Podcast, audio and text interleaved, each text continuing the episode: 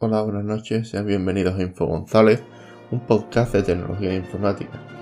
En esta ocasión quiero centrarme en hacer un, post corto y es que ayer eh, estuve mirando de que en 20minutos.es había que tener cuidado con el Silhouette Challenge, ¿vale? Eh, en TikTok. Básicamente lo que se trataba este reto es en agarrar el móvil y eh, ponerte a hacer una silueta sexy y ponerle un filtro y con ese filtro digamos hacer un baile sexy o hacer una especie de, de empoderamiento, ¿no? Como se suele decir ahora. La verdad es algo que me ha dado a mí mucho que pensar porque la verdad ahora por lo visto en ese challenge ha quedado al descubierto la manera de hacer quitar ese filtro. Es decir, ese filtro se puede quitar a través de una aplicación y poniendo otros filtros. La verdad, no, no, sé exactamente si quedará bien o no. La cosa es que se ve lo que, lo que hay en la imagen. Hace tiempo escuché yo una aplicación que había conseguido, por inteligencia artificial, que había conseguido hacer de que los mapas de Google aparecieran tal cual estaba en la realidad. Y esto es debido a que había una serie de colores que, no son perceptibles al ojo humano, pero una máquina, un ordenador, sí es capaz de detectarlo.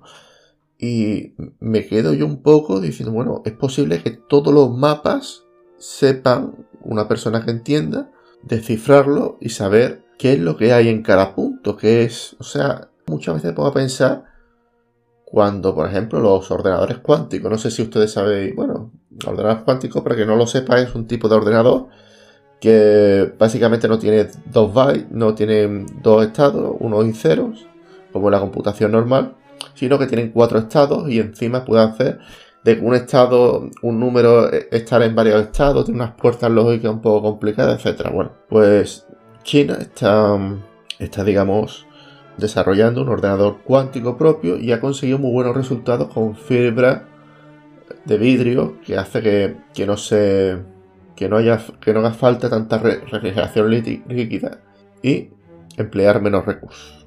Mi pregunta es la siguiente, con el paso del tiempo los datos nuestros están guardados en cientos de sitios, o sea, solamente pensar de que por ejemplo aquí en España las operadoras están obligadas a guardar por ley nuestros datos pues alrededor de 5 años. O sea, eh, esto quiere decir que posiblemente en algún momento alguna empresa, algún gobierno tenga nuestros datos en... Vamos, que sí, que yo escucho a divulgadores decir, no, ese, ese tipo de cosas son muy complicadas, eso por lo menos el primer ordenador cuántico con esas características va a tardar 150 años. Bueno, yo lo que veo es que cada vez la tecnología va más rápido, cada vez todo, todo va más, más deprisa. Yo no sé a dónde vamos a llegar exactamente. O sea, yo, yo me pregunto qué pasará el día en que esos ordenadores cuánticos les dé, por ejemplo, por, por mirar, por desencriptar cuentas de Bitcoin, porque Bitcoin se basa en una clave privada y en una clave pública. Claro, clave pública la sabe todo el mundo y es más, está dentro del blockchain y mi pregunta es, ¿llegará el momento en el que todo esto se sepa aunque sea dentro de 100 años? Mucho ojo, no estoy diciendo de que todo el mundo lo vaya a tener en su casa, ni mucho menos. Estoy diciendo de que, por ejemplo, un gobierno o una organización grande podría tenerlo. A los usuarios yo creo que no nos hará falta ese tipo de cómputo, vamos, en la vida. Pero que vamos 100 años al ritmo de que va la tecnología y al ritmo que va la ciencia. O sea, en, en 15 años, es decir, de 2005, de 2005 aquí, han aparecido móviles, móviles, móviles, tablets, casas conectadas, en fin, han aparecido cientos y cientos de tecnologías y de cosas. La pregunta es, ¿es posible que esto vaya aún más rápido de cómo va ahora?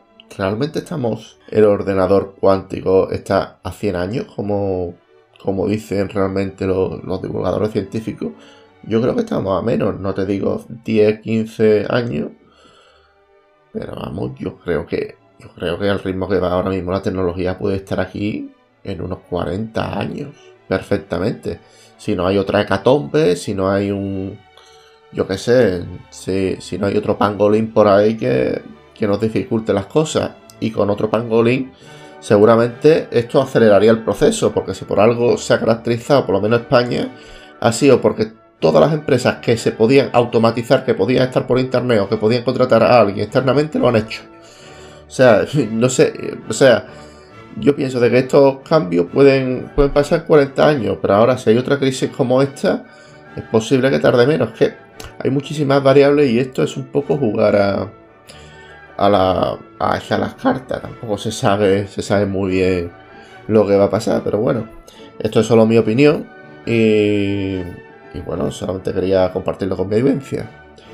Muchas gracias por seguirme si os ha gustado podéis seguirme en Anchor y en, el, en, Spotify, si me está escuchando por ahí, etcétera, con mis plataformas, mis plataformas de podcast. Y muchas gracias por estar ahí. Quería compartir esto con ustedes. Muchas gracias. Un saludo y hasta la próxima. Chao.